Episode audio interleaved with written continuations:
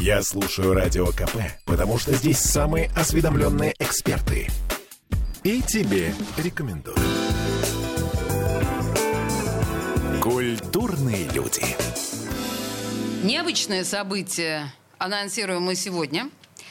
В Мальтийской капелле Сейчас, э, подождите, не задавайте вопрос, что такое мальтийская капелла, это мы сейчас объясним.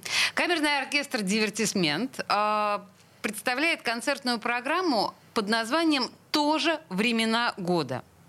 И название тоже вызывает некоторые вопросы. Все это произойдет 14 августа в студии радио «Комсомольская правда». Художественный руководитель камерного оркестра «Дивертисмент», заслуженный артист России Илья Иов. Здравствуйте. Здравствуйте. Слушайте, ну... Тут хорошо, э, про Мальтийскую капеллу, наверное, мы поговорим чуть попозже. Тоже времена года. У вас в программке написано, что это Сергей Курехин и Филипп Глаз – Фантастическое сочетание. В моем представлении эти два композитора, ну, действительно эпохальные композиторы современности, с одной стороны, они где-то очень близко, но с другой стороны, по-моему, их никто никогда рядом не ставил. Я правильно понимаю? Я надеюсь, что нет. Э, для нас это тоже новый опыт. Вообще, э, что касается тоже времена года, наверное, нужно немножечко истории рассказать. Э, в 2016 году, кажется, это было, э, благотворительный фонд «Адвита», с которым мы сотрудничаем уже много лет, э, решил провести фестиваль. Фестиваль, посвященный дню рождения фонда. И этот фестиваль должен был состояться на новой сцене Александринского театра. Так. И благодаря э, нашему креативному директору Лиде Коваленко и на тот момент исполнительному директору фонда Елене Грачевой родилась такая идея сделать э, марафон, который бы назывался «Времена года 5.0». В течение дня звучали пять различных времен года, написанные разными композиторами. Естественно, Вивальди, потому что, естественно, когда говорят времена года, первое, что приходит на ум любому человеку, это Вивальди. Конечно, Второе, да? что приходит на ум, это Чайковский, наверное. Да. Третье, это Гайден. Э, ну, Гайдна мы не играем, у нас оркестр струнный, там потребовалось бы туда тащить хор и огромное количество дополнительных музыкантов. Но на тот момент Э, пять времен года, которые э, были... Это выглядело так. Это был Вивальди, это был Пьецола, это был Чайковский, это был Десятников с его русскими сезонами гениальными, и это был э, японский композитор Кейко Фуджи. А, а то есть Валерий Гаврилин... Э... Нет, нет, нет. Вот на тот момент это были все времена года, которые у нас были в репертуаре, и в течение дня они прозвучали на новой сцене Александринского театра. Но эта идея, она мне лично настолько понравилась, что я начал начал коллекционировать времена года Ого. в нашем репертуаре. С тех пор у нас появились еще много-много различных времен года. Сейчас их, по-моему, 12 циклов целых. И э, я совершенно горжусь тем, что все-таки я набрался наглости в прошлом году.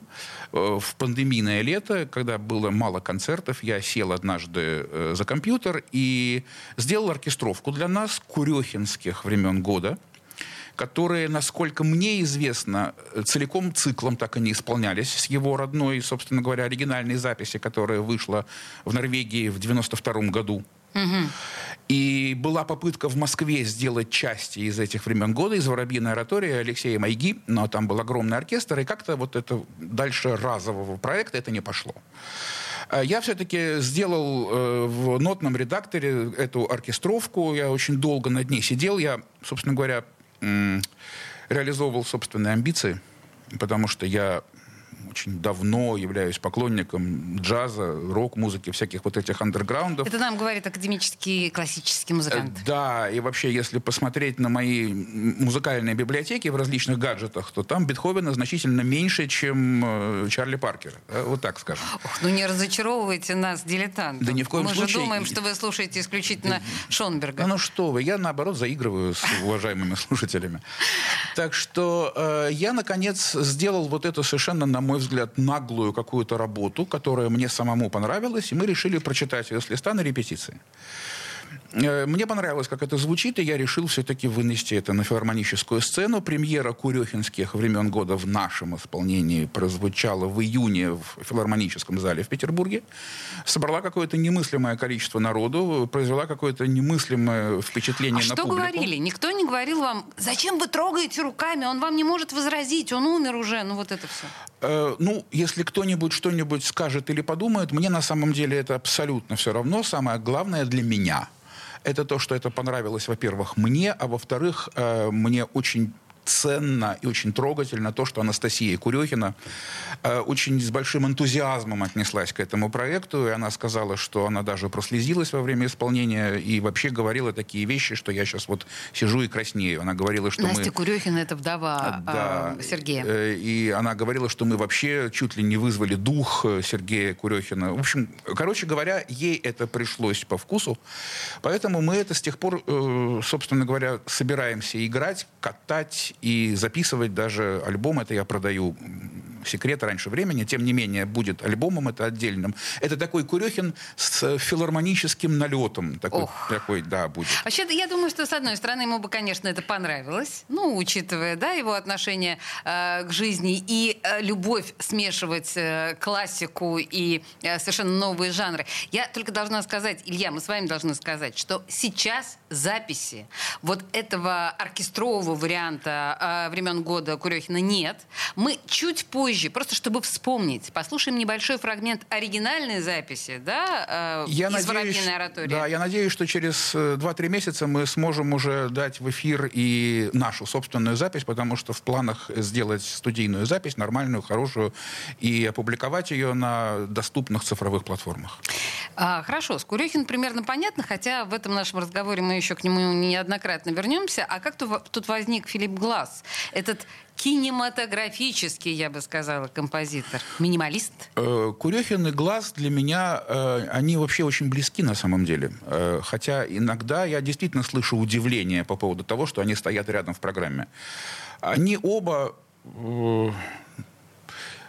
У них репутация шарлатанов точно в такой же степени, в которой репутация гениев.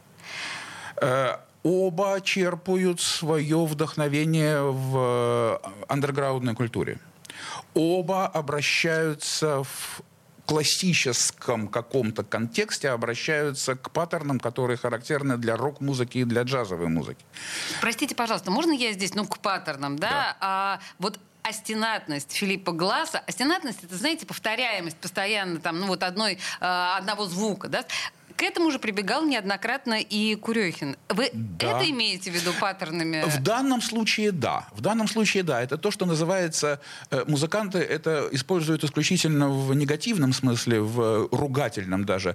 Репетитивный минимализм. То есть это минимализм, который основан на повторении, на репетиции одного и того же крохотного паттерна. Это мы встретим и у Гласса, и у Курехина в программе 14 августа. И это, естественно, имеет такой завораживающий эффект. То есть это то, на чем в свое время работали шаманы, знаете, когда э, гипнотизировали нас своими молитвами, это именно вот заговорчески повторяемая да, формула. Именно. Но я должен здесь э, сказать следующее, что когда у нас появилось достаточное количество различных, как я уже сказал, времен года в репертуаре, я понял, что любые времена года сочетаются в концерте с любыми временами года. О как! Абсолютно. То есть на месте Гласса мог быть Вивальди, на месте Курехина мог быть Пьецола, на месте Десятникова запросто может быть Чайковский. Вот эта метафизика вот этой смены времен года, когда мы точно знаем, да, вот что за летом обязательно придет осень.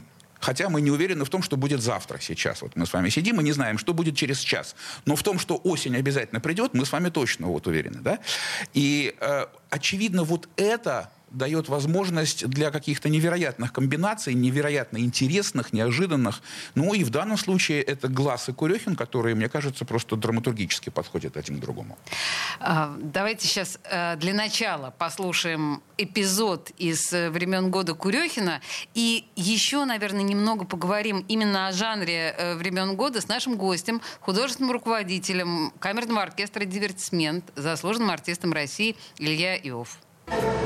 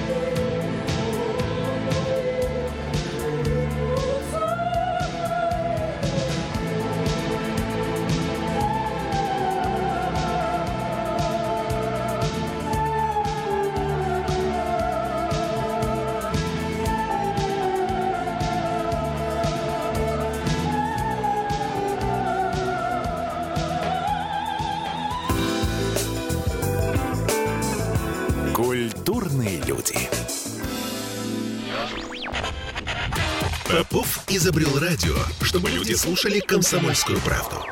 Я слушаю радио КП и тебе рекомендую. Культурные люди.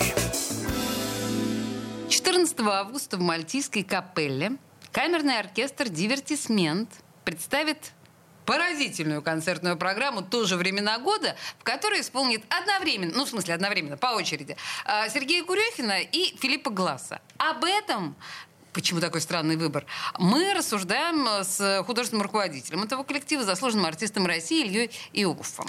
А, Илья, а мы в предыдущей части с вами остановились на таком жанре прекрасном, как времена года. И вы сказали о некой предсказуемости, потому что понятно, что, наверное, для каждого композитора, а куча композиторов написали циклы, вот именно которые, ну, назвали или там предполагали времена года.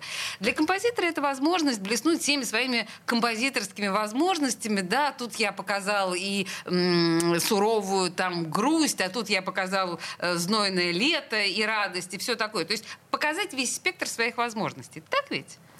Ну, думаю, что да. То есть возможность такой россыпи своего мастерства. Ну, это аб- абсолютно справедливое ваше замечание. Э, Просто там есть два исключения Так. во всем этом репертуаре. Это Глаз и Курехин. Вот, я к этому и веду, потому что я с большим трудом себе представляю того же Гласса, который, что называется, россыпью. Он такой... Ну, Вообще, э, в этом сочинении, которое называется на самом деле «Скрипичный концерт номер два», и носит только подзаголовок «Американские времена года», Глаз не дал названия частям, то есть это не что-то там вроде лето, весна и так далее.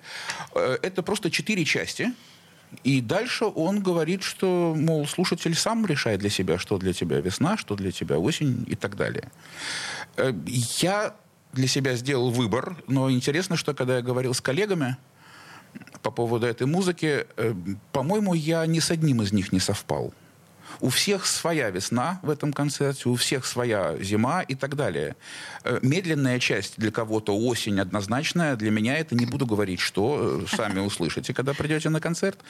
Что касается Курехина, э, учитывая то, что он написал сам текст к этой своей оратории, причем текст на воробьином языке, он сам пытался заставить исполнительницу тогда Марину Капура, он пытался заставить импровизировать текст, но остался недовольным результатом, и поэтому он однажды утром принес в студию написанный текст, им самим написанный. Это совершеннейшая белиберда, Конечно. которая звучит как некий какой-то текст, причем весьма осмысленный, и там даже можно найти какие-то упоминания, э, похожие на английские, на немецкие слова. На самом деле смысла в этом нет никакого. Э, Что касается э, его распределения весна, зима и так далее, я бы тоже мог поспорить. Потому что то, что, например, у него называется осень, является совершенно восхитительным вальсом, ну, для меня это все, что угодно, только не осень. Э, Я ну, думаю, подождите, что... для кого-то осень это как раз типа начало вообще всего, начало чувств и так далее. Вполне возможно. Э, В любом случае, я все-таки сделал э, немножечко э, еще одну наглость, помимо самой большой наглости, что я, в принципе, все это отдал академическому коллективу, э, я э, продолжил немного саму Курехинскую идею, и когда я снимал этот материал с записи, нот, естественно, нет никаких, то я... Тоже, кстати, отдельная история. Да, Нот-то нет. я, я пошел по пути самого Курехина. Например, если у него в какой-то части есть явная аллюзия на, условно говоря, биг-бенд или еще на что-то, ну, мы не можем играть биг-бендовые аранжировки, это смешно. Да? Музыканты, когда классические музыканты начинают играть джаз, это звучит всегда смешно. Это называется... Ну, мягко говоря, иногда жалко. Э, Это жалко, да, и для этого есть даже специальный термин, такой уничижительный, называется это матросский свинг. Да, я совершенно не хотел бы, чтобы мой замечательный любимый коллектив э, выступал с матросским свингом, поэтому э, я эти все аллюзии, оставив какие-то возможности для джазовых импровизаций. С нами, между прочим, замечательный джазовый, потрясающий, гениальный джазовый контрабасист Владимир Волков принимает участие Ого! э, в этой программе, да, это один из которому... лучших контрабасистов вселенной. Один из лучших музыкантов, я бы даже сказал, вселенной, с его невероятной фантазией. Э, Также вместе с джазовым музыкантом Вл- Владимиром Волковым с нами поет совершенно замечательная оперная, академическая наша петербургская певица Верочка Чеканова. Э, Там принимает участие участие, эстрадная певица и, и так далее. То есть, в общем, такой коллаж происходит. Э, продолжая тему, я аллюзии на биг-бенды и на всякие фри-джазовые какие-то э, явления я убрал и процитировал немножко где-то Вивальди, где-то Бетховен, где-то где еще что-то, причем в таком весьма, как мне кажется, хулиганском ключе, но оставив э, хулиганство именно там, где это было подразумевано, как сказать, там, где это подразумевалось самим Курехиным. Это у Курехина вы цитировали? А, нет, это и я у Филиппа придумал. Гласса тоже. А, это вы придумали. Это я придумал. Угу. Филиппа Гласса мы играем все, что написал Филипп Гласс. Нотка в нотку. Абсолютно. Угу. Притом там этого вполне достаточно того, что он написал. Угу, угу. А с Курехиным вы позволите, я, позволяете себе такие вольности? Я позволил себе, и да, я очень сжимался от страха, когда э, я давал слушать демо Анастасии Курехиной, но она ничего не сказала по этому поводу, и я это воспринял как одобрение. Вот так вот оно и бывает. Так, хорошо. Ваши музыканты. Все-таки мы понимаем, что, значит, оркестр, мы понимаем, что вокалист, приглашенный Волков, который, в общем-то, изначально с академическим тоже образованием. Ну, понятно, что все контрабасисты изначально с академическим образованием. Они как это все восприняли? Как они посмотрели на это все? И, кстати, совпадали ли у них взгляды на э, лето, осень у Глаза и Курехина с вашими? Э, по поводу совпадения э, не мнений я не спрашивал. Вот я так и знала. Так всегда поступает руководитель. Э, мало того, я, собственно говоря, не спрашивал даже их мнения по поводу этого проекта. Ах вы. Эм, демократия, на мой взгляд, это до определенной, до определенной степени хороша. Если я буду спрашивать, чтобы они хотели играть, мы ничего, наверное, не будем играть, кроме Вивальди. Э, мне кажется, что вот уже по состоявшемуся выступлению, мне кажется, что ребята, мои коллеги по дивертисменту, это если говорить серьезно, с большим удовольствием принимали участие во всей этой истории. Э, уже вышеупомянутый Владимир Волков, мне кажется, тоже получил большое удовольствие. По крайней мере, он выкладывался на все сто я ему там отдал, естественно, его э, родную стихию в некоторых местах. Ему нужно импровизировать. О, да. Он это делает совершенно неподражаемо, он это делает великолепно. И вообще все музыканты, которые принимали в этом участие на премьере именно вот этой такой филармонической версии, мне кажется, что они, э, как это говорится, тащились на сцене в процессе. И это было очень здорово, это мы все получили большое удовольствие. Я жду такого же удовольствия и от ближайшего концерта, и от процесса записи. А, вы все там тащились в большом зале филармонии? В малом. В малом. В малом. А филармония, стесняюсь сказать, не крякнула от того, как вы тащились? Ну, в том смысле, что, опять же, я призываю вас к тому, что это академический зал, академическая публика, все поправляют пинсне на носу. Да, люстры, колонны, а, все как вот полагается. Это вот, а да. вы тащились? Они крякнули, когда я дал программу в афишу. Угу. Но в связи с тем, что у меня уже за последние 20 лет там серьезный кредит доверия, я очень благодарен филармонии за то, что они позволили мне очередную выходку. Это не первая моя выходка, я надеюсь, не последняя репертуарная э, в залах филармонии. Э, они крякнули, конечно, но на концерте сидели администраторы, сидели редакторы филармонические, они очень внимательно все это слушали и пришли в восторг. По крайней мере, они мне так сказали, когда после концерта зашли за кулисы.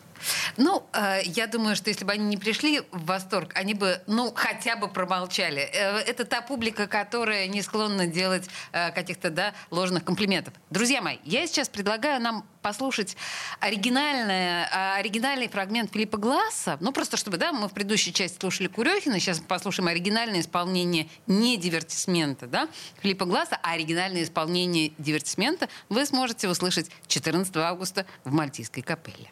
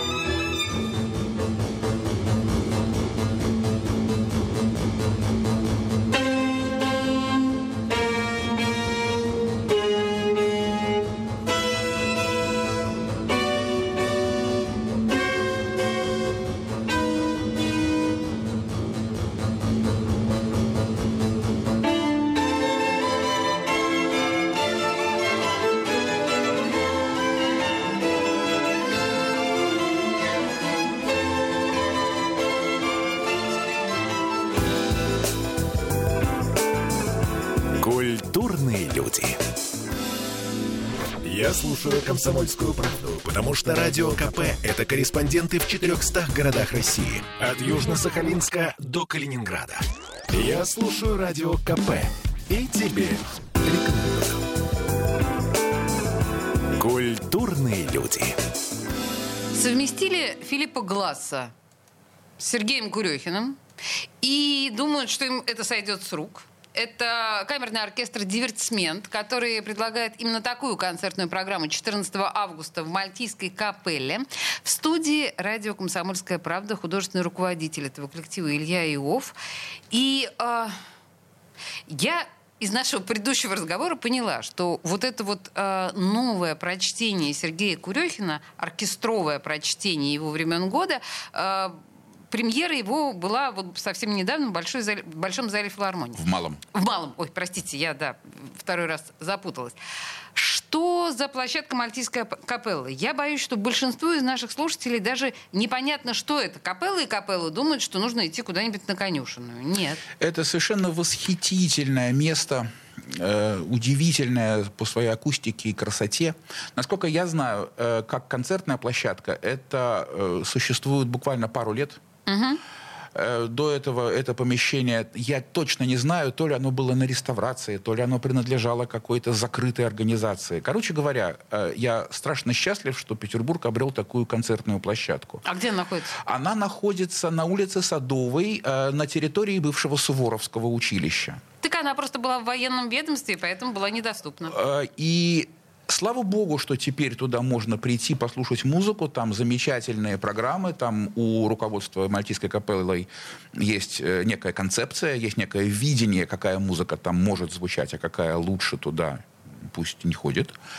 И на самом деле это сочетание такое, которое вот э, совершенно удивительный петербургский какой-то католический храм, совершенно с потрясающей акустикой, вот эти просветы, вот эти купола. Немного народу, там, по-моему, 200 с небольшим человек. Ничего себе, да, такая небольшая площадка. Небольшая. Э, совершенно потрясающая, еще раз говорю, акустическими какими-то возможностями. Э, это будет нашим таким еще одним сотрудником, еще одним партнером точно так же, как Глаз и Курехин, потому что этот интерьер, он диктует свои условия, он диктует интерпретацию, он диктует даже какие-то темпы, он диктует баланс звучания. То есть это совершенно равноправно равный партнер э, в исполнении музыки. Я очень дорожу этим контактом, просто потому что мне туда очень приятно заходить. То есть вы там будете еще играть, судя по всему, что-то... Э, мы там играли уже неоднократно, и, слава богу, есть планы на какие-то дальнейшие концерты. И там всегда мы играем э, такие довольно смелые сочетания, из которых, поверьте, «Глаз» и «Курехина» совсем не самое смелое. О, а, слушайте, сейчас мы поговорим, наверное, о не самом смелом. Мне сейчас пришла в голову такая немножко крамольная мысль. Я понимаю, что вы общались с Настей Курехиной, вдовой да. Сергея Курехина, а с Филиппом Глассом вы как-то обсуждали нет. исполнение его? Или это сейчас не нужно? Нет, нет. Вы знаете, он человек, который живет по законам 21 века. Достаточно того, что я купил ноты, и ему идут какие-то, очевидно, отчисления, э, РАО или там какие-то другие организации. Все официально. Мы играем эту музыку, его это не слишком интересует, он и так один из самых исполняемых композиторов в мире сейчас. Uh-huh. И очередное исполнение в России сейчас его мало, очевидно, интересует. Я поняла, да, по многим причинам. Слушайте, а скажите мне, вы вот говорили о том, что Глаз и Курехин э, в одном флаконе — это не самый серьезный эксперимент. С другой стороны, вы, в общем-то, подчеркивали в нашем разговоре, что оркестр «Дивертисмент», он достаточно все-таки академичен, камерный оркестр, да? А вы говорите, что вы э, допускали какие-то эксперименты. Эксперименты, ну, во-первых, репертуарные. Я, например, очень люблю играть музыку свежую, которая написана... Что значит свежую? А вот буквально, которая вот даже еще не, не написана. Есть замечательная наша петербургская, э, неправильно, наверное, говорить, композиторша. Композитор Настасья Хрущева, которую я очень высоко ценю.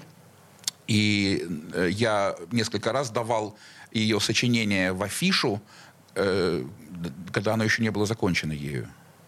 То есть вот буквально она дописывает сочинение, мы получаем ноты, репетируем и идем играть. А в афише это сочинение уже висит сколько-то там, да, для того, чтобы его рекламировать. То есть свежее, буквально свежее, не второй свежести, а вот самое, что ни на есть первое. Это, это удивительное доверие вам, госпожи Хрущевой. Да, я это очень ценю. Это не каждому она так э, сможет доверить свои сочинения. Но э, я действительно, я очень рад этому контакту, потому что как-то у нас получается с ней вместе. И она с нами вместе музицирует свои собственные сочинения на сцене. И это всегда очень здорово. Я настоятельно советую всем, кто не слышал Настю Хрущеву, обязательно послушать. Она действительно очень прикольно делает это сама. Если будет возможность, как-нибудь сходите на концерт. В чем еще ваши эксперименты? Э, был такой концерт в той же самой Мальтийской капелле.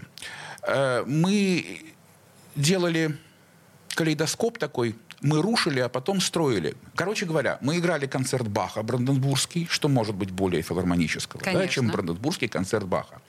Затем мы играли два сочинения, которые, на мой взгляд, э, основаны на баховских каких-то принципах, но они по-своему их интерпретируют. Это э, музыка Шнитке, э, который, кон, конкретно третий концерт Гросса, который основан на баховских мотивах. Это знаменитая культовая табула раса Арва Пиарта, которая тоже основана на барочных принципах. А в конце концерта мы еще раз играли Бранденбургский концерт Баха тот же самый, который мы играли в начале концерта.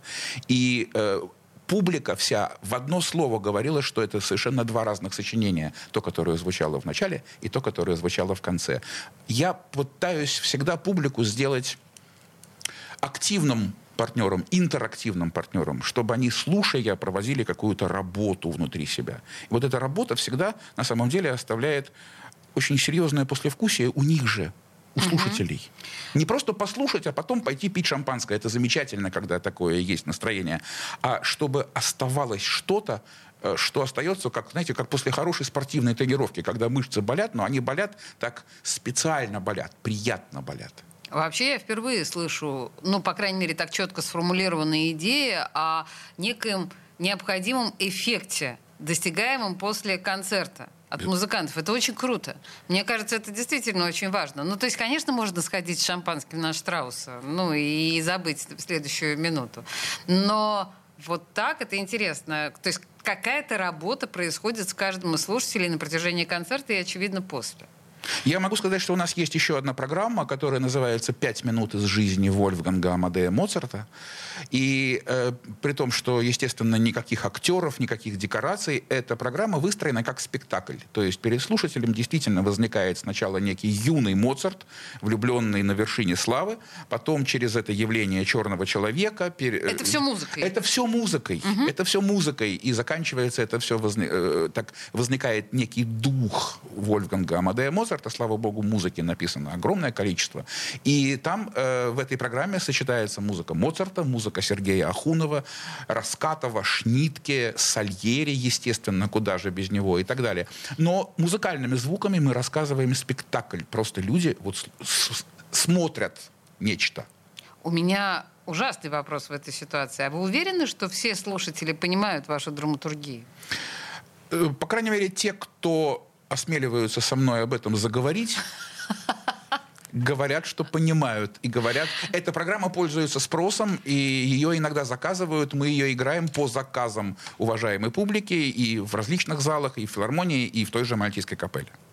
Это камерный оркестр «Дивертисмент». Вот понимаете, чем занимаются академические музыканты? Это нам всем кажется, что они такие скучные зануды, да, душнилы, которые, в общем, никуда от своего Баха и Моцарта не отходят ни на шаг. Спасибо Они большое. действительно не отходят. Но видите, как они не отходят? есть... Ну, какое-то интернет-издание назвало нас самым креативным из академических. Э, мне это очень ценно, такая, такая оценка. Я ей очень дорожу и пытаюсь ей соответствовать. В общем, эти академические и креативные ребята, камерный оркестр «Дивертисмент» 14 августа в Мальтийской капелле будут исполнять времена года Сергея Курехина и Филиппа Гласса. По-моему, удивительная совершенно история. Мне кажется, это пропустить нельзя. В студии радио «Комсомольская правда» был художественный руководитель э, камерного оркестра «Дивертисмент», заслуженный артист России Илья Иов. Спасибо вам большое. Спасибо вам большое. А сейчас мы слушаем академического Вивальди в исполнении «Дивертисмента».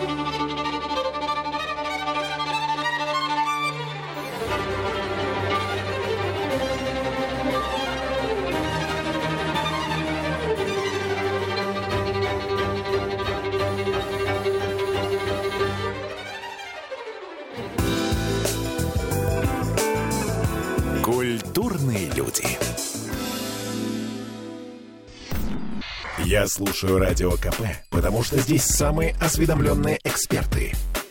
И тебе рекомендую.